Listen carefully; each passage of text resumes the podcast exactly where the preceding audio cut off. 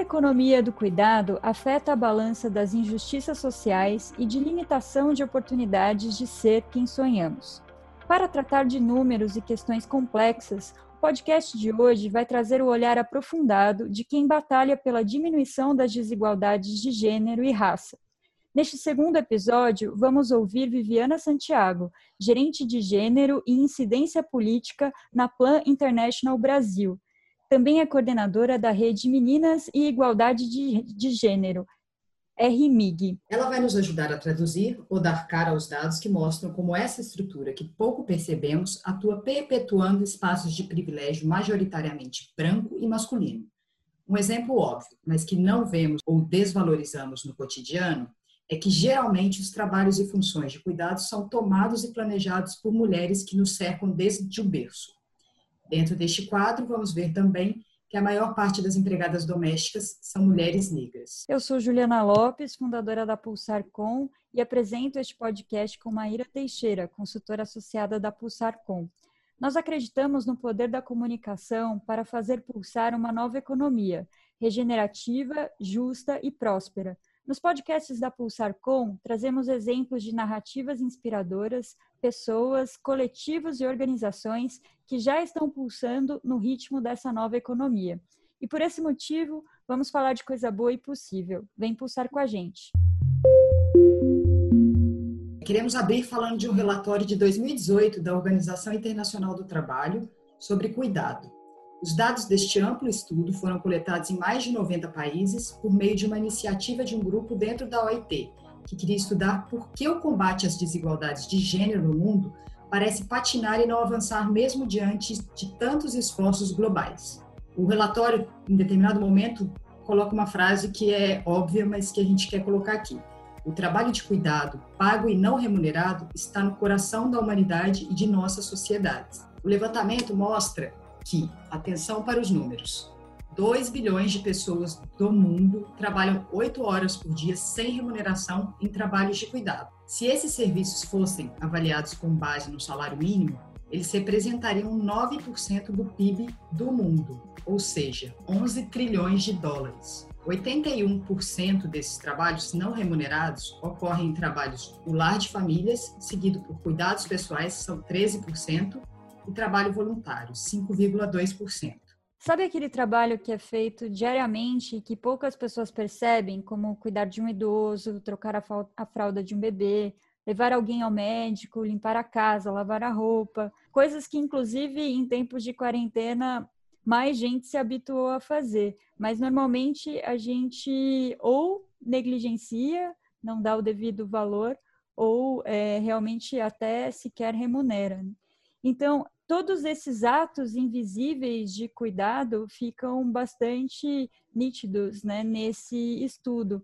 E mais um dado aqui para apoiar a nossa reflexão: três quartos da quantidade total de trabalho não remunerado de cuidados no mundo é, são realizados por mulheres e meninas, e dois terços dos trabalhadores de cuidados remunerados são mulheres. E com esse, com esse gancho, eu gostaria de convidar Viviana para conversar conosco sobre esse tema e partindo é, de um, uma questão mais macro, Vivi, por que, que você acha que a gente despreza ainda o valor do cuidado na nossa sociedade? Eu penso que a gente continua sendo uma sociedade que atua, né, sua percepção e que constrói o seu estar no mundo a partir de uma divisão sexual do trabalho que por ser uma divisão sexual, ela também é uma divisão que dá mais valor e tira valor a determinados trabalhos. Né? Então, a gente é essa sociedade que vai entender que a gente tem trabalho de homem, que são aqueles que são trabalhos que recebem mais valor, e existem trabalhos de mulheres, que são aqueles trabalhos que são menos valorizados. E, em seguida, a gente, em cima daquilo que é de homem e de mulher, a gente vai estabelecer a noção de que existe aquele trabalho que é produtivo, né? Aquele trabalho que leva à construção do lucro e existe aquele trabalho que não tem valor, porque ele não geraria o lucro, mas que as feministas nos ajudaram a compreender que esse trabalho é o trabalho reprodutivo, é aquele trabalho que faz com que essa força de trabalho produtiva, né, ela exista e ela consiga se manter. Mas uma sociedade profundamente misógina e orientada para o lucro vai sempre ter muita dificuldade de reconhecer o trabalho do cuidado como um trabalho essencial. E é ele que propicia que os outros trabalhos possam ser feitos, né? Então, se não tivesse essa base, é, os homens não poderiam fazer o que eles fazem, né? Tem, tem Exato. que Ninguém não vive sem cuidado. Conta. Ninguém vive sem cuidado, né? Leonardo Boff, ele diz naquele livro Saber Cuidar, que tudo que existe vive precisa ser cuidado para continuar a existir e a viver. E aí, com o meu approach feminista, eu sempre digo que o problema não é cuidar, o problema é que só metade da humanidade cuida, né? Então, as mulheres, elas fazem todo o trabalho de cuidado e mais o trabalho produtivo, né? Porque a gente também precisa compreender que esse trabalho de cuidado, ele se soma, né, às longas jornadas de trabalho remunerado que as mulheres desenvolvem. Quando esse trabalho de cuidado muitas vezes é o próprio trabalho remunerado de muitas mulheres que somam então duas intensas jornadas de trabalho de cuidado na casa de outros e na sua própria casa, né? Aí, o, o, estudo da economia do cuidado, ele tenta dimensionar os impactos econômicos e sociais para nós humanos, mas fica claro que a visão geral nos divide em estratos, que é isso que você está falando, né, Vivi? Então, a gente tem um dado aqui de 2016, não é da mesma pesquisa que a gente citou anteriormente, mas também é da Organização Internacional do Trabalho, que aponta que em 2016 o Brasil tinha 6 milhões 158 mil trabalhadores domésticos. Deste total, 92% eram mulheres e só 32% tinham a carteira de trabalho assinada. Então, no Brasil, mulheres das classes médias e altas que escolhem sair de casa para trabalhar fazem isso muitas vezes porque contratam outras mulheres para fazerem os trabalhos domésticos. Aí agora é uma inquietação que a gente tem. A gente queria saber se você consegue explicar, Vivi, é, por que, que no Brasil é possível que uma pessoa tenha um salário tão diferente, tão alto, é, de outra pessoa que possa sair de casa enquanto deixa outra pessoa cuidando de seus filhos e limpando a sua casa. Em países mais ricos do que o Brasil, por exemplo, a classe média não pode contratar um trabalho doméstico por mês, nem por dia, né? Então é, é uma coisa mais rara. E aí a gente já pergunta é, por que no Brasil é possível que isso aconteça? Os empregos de cuidados relacionados ao lar pagam pouco, essa é uma provocação muito pertinente, né? O Brasil, além de ter essa quantidade imensa né, de trabalhadoras domésticas que tu mencionaste, o Brasil é o país do mundo com a maior quantidade de trabalhadoras domésticas do mundo. E se a gente precisa falar do porquê que a gente tem essa massa tão grande de trabalhadoras, mulheres, negras em sua maioria, né, e mal remuneradas, a gente não vai encontrar no presente essa resposta. A gente precisa pensar na dinâmica da escravidão e do pós-abolição. Né? O Brasil, ao mesmo tempo, ele também foi o país com a maior quantidade de escravizados do mundo. Foi o país que traficou a maior quantidade de africanos é, para as Américas. Né? E, nesse sentido, é, haviam muitos e muitos e muitos e muitos escravizados e escravizadas aqui no Brasil, o que fazia com que custasse muito barato ter um escravizado. Essa também era uma característica da escravidão no Brasil. Qualquer pessoa com um pouquinho assim de dinheiro podia ter um escravizado. E na perspectiva da transição da escravidão né, para a abolição, a gente tinha esses escravizados, essas mulheres escravizadas, elas eram é, principalmente né, trabalhadoras de dentro da casa, né, trabalhadoras escravizadas de dentro da casa. Então, a presença dessas mulheres na casa, em todas as casas, inclusive aquelas que não precisavam necessariamente ser muito ricas, era muito alta a presença dessas mulheres, que qualquer pessoa podia ter um escravizado, e vai ser muito mais útil nesse contexto para uma família mais empobrecida, que não tem terras, que não tem grandes lavouras, ter escravizados domésticos, né, que possam ficar dentro da casa. Na perspectiva da abolição, o que acontece é que essas mulheres elas continuam na casa. Elas continuam dentro das casas agora como trabalhadoras livres, aspas, aspas, aspas, porque a gente sabe que a transição do trabalho escravo para o trabalho doméstico, durante muito tempo foi desacompanhada da remuneração. Né? Muitas dessas mulheres continuaram trabalhando nas casas é, porque elas podiam morar naquelas casas, em troca da comida que recebiam naquelas casas. Então, a quantidade de pessoas que fazem esse trabalho no Brasil e a pouca ou nenhuma remuneração para esse trabalho no Brasil tem a ver com o fato dessas mulheres serem negras nesse passado escravocrata que se atualiza no presente na figura das trabalhadoras domésticas. E aí, quem cuida da casa dessas pessoas que cuidam das casas que são contratadas? Né? Quem cuida da casa das empregadas domésticas, né? A gente permanece, então, com uma discussão que é uma das mais atuais né, e uma das pautas mais significativas para o movimento das mulheres negras e o movimento feminista negro, que é essa tensão né, entre a perspectiva do trabalho doméstico, que do qual se emancipam né, as mulheres brancas, às custas de que as mulheres negras continuam fazendo esse trabalho para essas mulheres. Né? Muitas das discussões é, no, na, nos movimentos feministas da década de 70 é, eram, eram, muito pautadas por essa tônica. Né? As mulheres negras pautavam. Você está aqui fazendo essa discussão por, por redemocratização, por voto, por seu direito de trabalhar. E quem é que está na sua casa? Quem é que está cuidando da sua criança nesse momento? Então, esse é um ponto, né? Como, na verdade, é, e, e eu não quero dizer com isso que é, essas mulheres, elas estão essas mulheres brancas elas conseguem numa sociedade capitalista deixar de serem responsáveis pelo cuidado. Numa sociedade capitalista, ela consegue terceirizar a força de trabalho que vai executar esse, esse cuidado. Ela pode pagar para uma mulher fazer, mas ela continua sendo a responsável por esse trabalho. É responsabilidade dela. Esse trabalho de organizar, de pensar, de garantir que seja feito.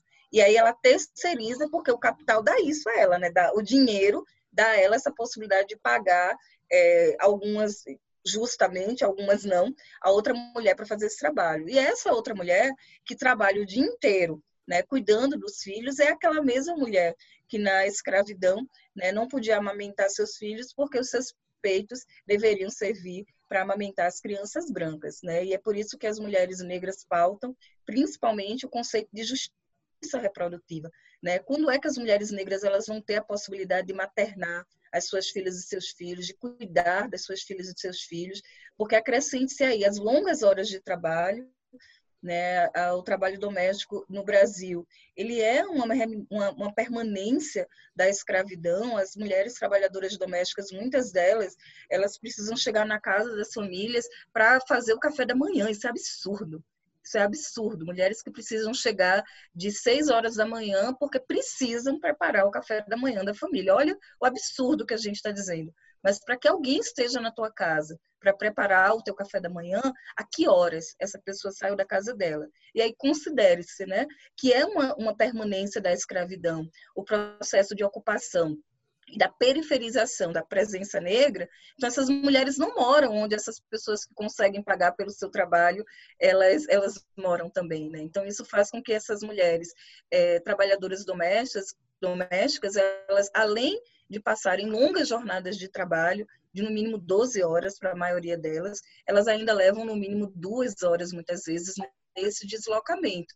E tem outro aspecto, né, que essas mulheres, dentro desse processo, e sendo pobremente remuneradas, né, miseravelmente remuneradas, que não têm condições de cuidar de seus filhos, o que é que acontece? Elas precisam acionar as outras mulheres dentro da sua comunidade para ficar com seus filhos. E nesse caso, muitas vezes meninas, né? E aí a gente vai percebendo, né, a presença do trabalho infantil doméstico. No caso dessas mulheres, por intensa necessidade, as crianças mais velhas ficam com as crianças mais novas, mas também é uma permanência da escravidão no Brasil quando as famílias trazem as meninas, né, menina do interior, menina de alguém que era muito pobre, e você pega para criar, muitas aspas aí, e na verdade você está se utilizando do trabalho doméstico dessa menina. Ainda é muito recorrente no Brasil essa figura de uma menina que é trazida de uma família mais pobre para essa casa aqui para ser apoiada, e na verdade não ela vai ser explorada no seu trabalho com todos os riscos que estão presentes no trabalho doméstico das mulheres adultas, estupros, acidentes, violência, né, assédio, mas agora sendo também vivenciados por uma criança.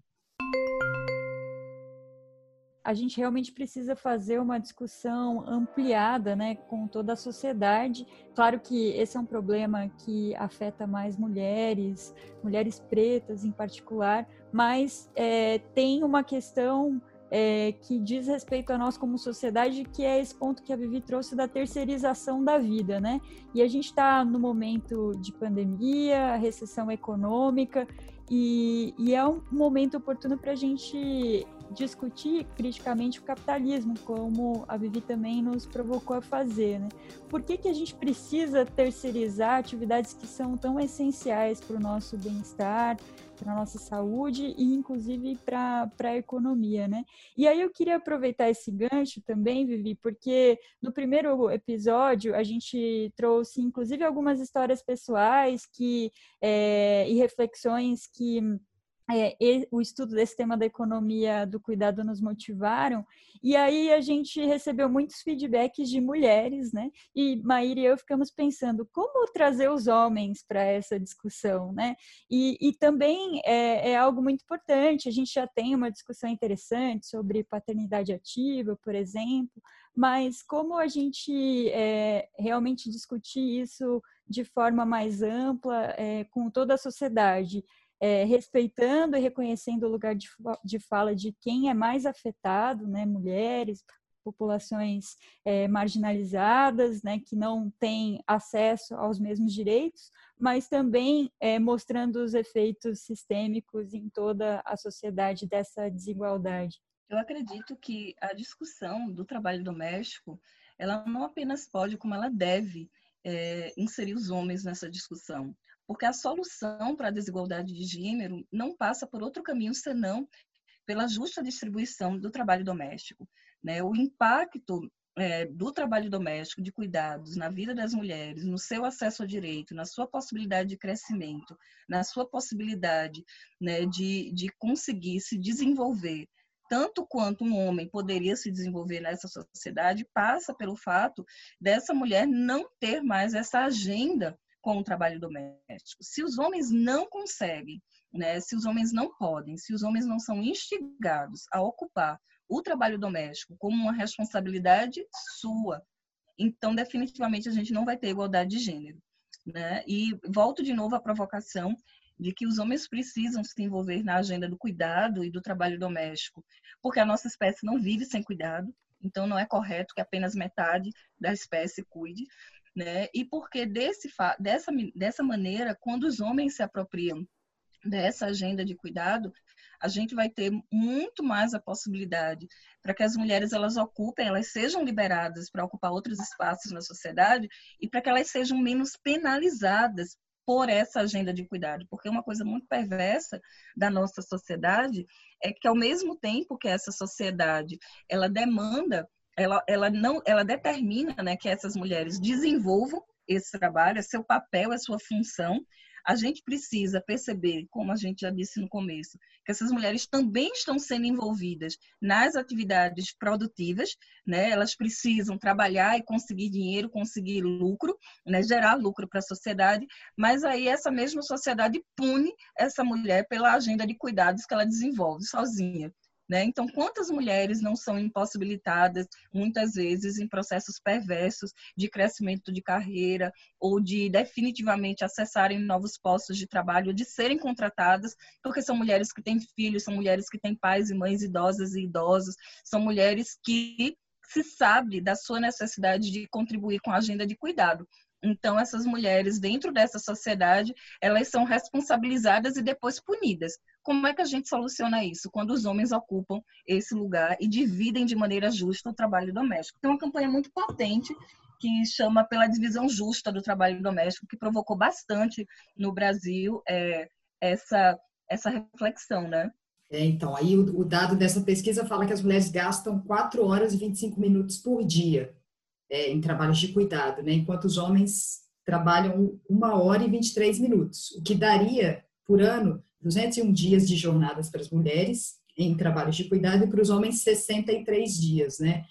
Então, e aí isso tem recortes para regiões, né? Nas Américas isso é menos pior do que nos estados árabes e africanos, né? Então, é, e o que me, me, me, faz pensar muito é, é o fato da invisibilidade do trabalho, né? Eu estava conversando com alguns homens sobre essa pauta, a gente tentou ter o feedback de, deles e, e, não foi possível ainda, enfim, por uma questão, várias questões, mas é, os feedbacks foram só de mulheres e, e assim, eu estava conversando especificamente com um cara que ele nunca, né, assim, as pessoas não sabem do que se trata o cuidado, não colocam realmente na conta, é uma invisibilidade que é chocante, né, é, então, isso para mim causa um incômodo enorme, porque é um trabalho desvalorizado, invisível e que a gente não deixa de fazer, mas que os caras nem percebem, né? Então, Exato. E é um tô... trabalho assim que ele só é invisibilizado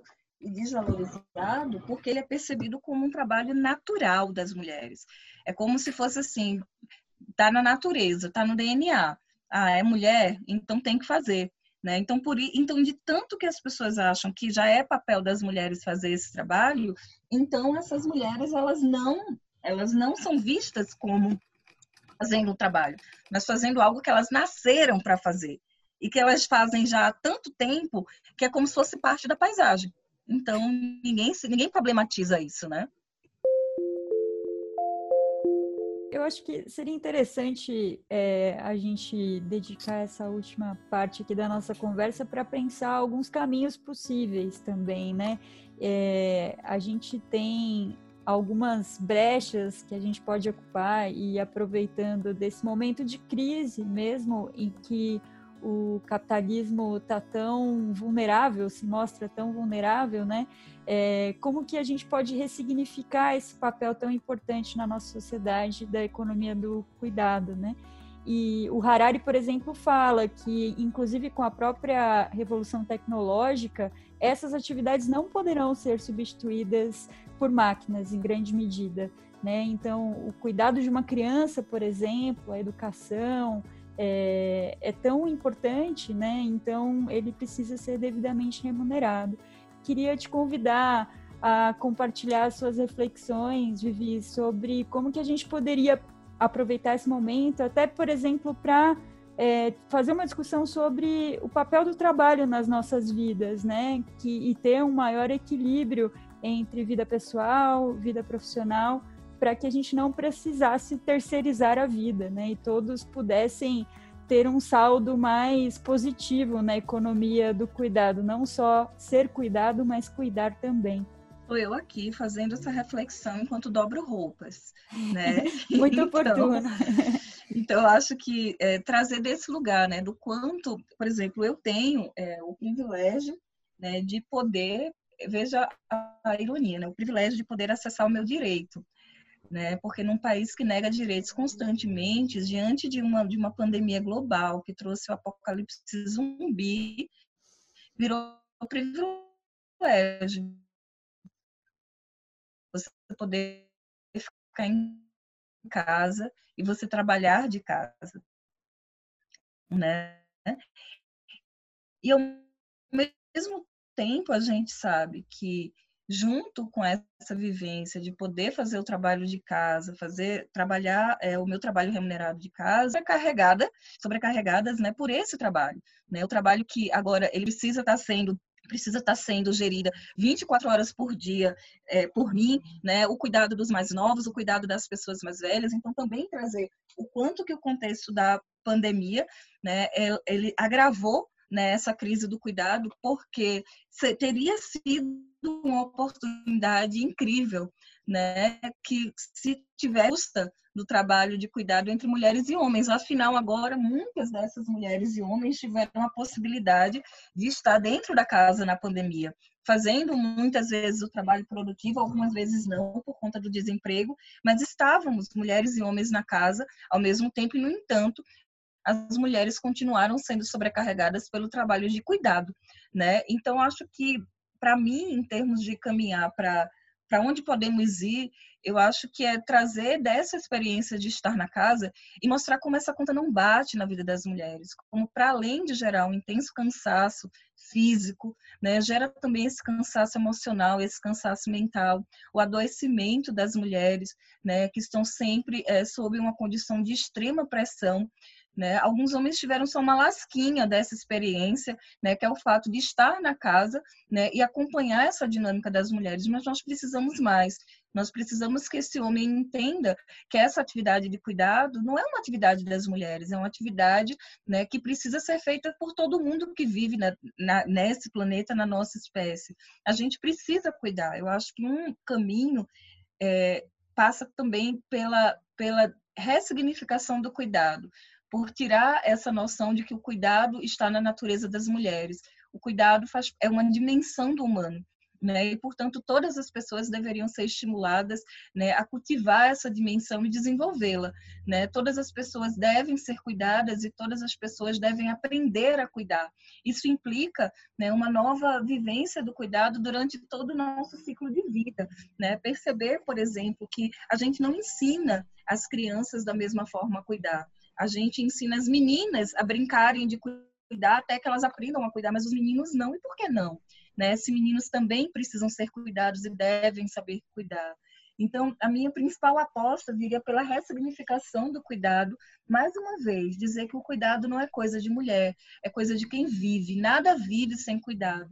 Outro aspecto, eu acho que é pensar o papel das instituições nesse processo e pensar principalmente o papel do setor corporativo na produção de uma nova narrativa sobre o cuidado. Eu acho que a gente tem é, o setor corporativo como um grande megafone, né, capaz de comunicar para muitas pessoas ao mesmo tempo, seja na, na promoção de seus produtos, mas seja também na relação estabelecida com as trabalhadoras e trabalhadores, como as empresas estão produzindo suas políticas internas de estímulo à paternidade, de estímulo à presença desse homem no cuidado dos mais velhos, dos mais novos. Muitas vezes a empresa sabe da sobrecarga é, existente na vida das mulheres e, no entanto, não toma, assume isso como um dado. Eu acho que assumir como um algo que precisa ser modificado e que todo mundo na sociedade tem um papel a cumprir. Eu acho que a narrativa do cuidado ela precisa ser disputada, né? E precisamos posicionar. E de diversos atores e atrizes, as políticas públicas precisam ser revisitadas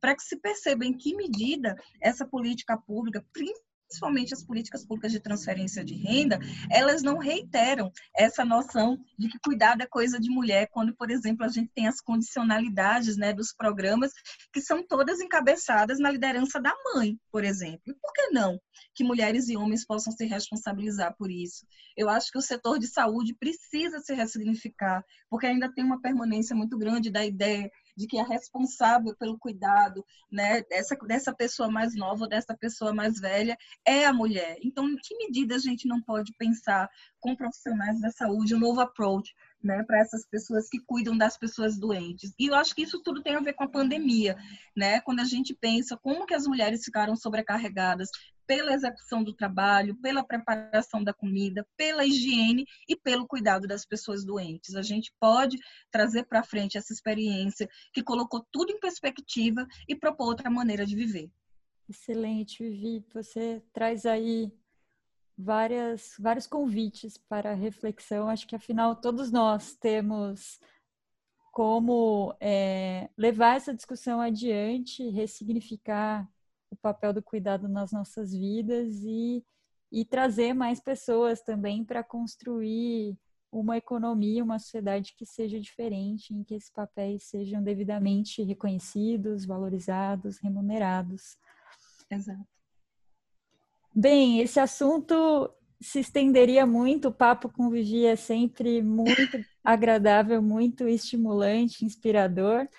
Fica aí a deixa para um convite para a gente conversar mais, prosear mais. Vivi, super obrigada pelas suas reflexões, pelo seu tempo e aproveito também a fazer o convite para quem ainda não ouviu o episódio inaugural da série sobre economia do, do cuidado, fica aqui o convite e também para compartilhar suas histórias, é, o que, que esse papo inspirou em vocês, a gente fica sempre muito curioso para ouvir. E aí fica um convite também, eu acho que em cima do que a Viviana falou, é, da estrutura, acho que solidária, né, que se forma entre as mulheres, é, mas que trabalham com, com, cuidados, né, com cuidado e é, criar essa estrutura mais solidária, esse olhar, né? É, o que que o outro precisa? O que que numa casa é possível fazer um pouquinho mais para que o trabalho seja dividido de uma forma mais igualitária, né? É, é claro que é uma solução que vem de, um, de uma dor e de um sofrimento, de histórico, né? Que ela explicou muito bem. É, mas a gente pode pensar e mudar isso no dia a dia. Então, é um convite muito para os homens, mas para todas as pessoas. Olhar o que, que, que eu posso fazer que vai tirar um pouco a carga do outro.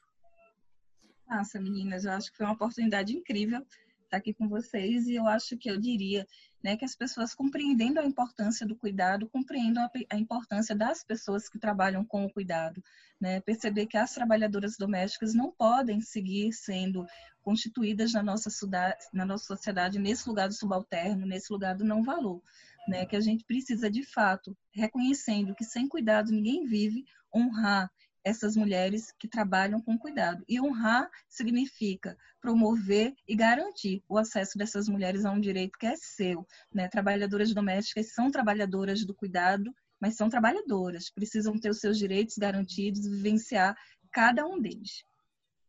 Encerramos por aqui, mas a gente continua esse papo na série sobre economia do cuidado. Podcast da Pulsar Com é produzido em parceria com a Diorama Produções. Se você ficou com vontade de ouvir mais, siga a gente, a gente nas redes sociais, arroba pulsarconvc no Instagram e arroba pulsarcom no LinkedIn. Vem pulsar com a gente.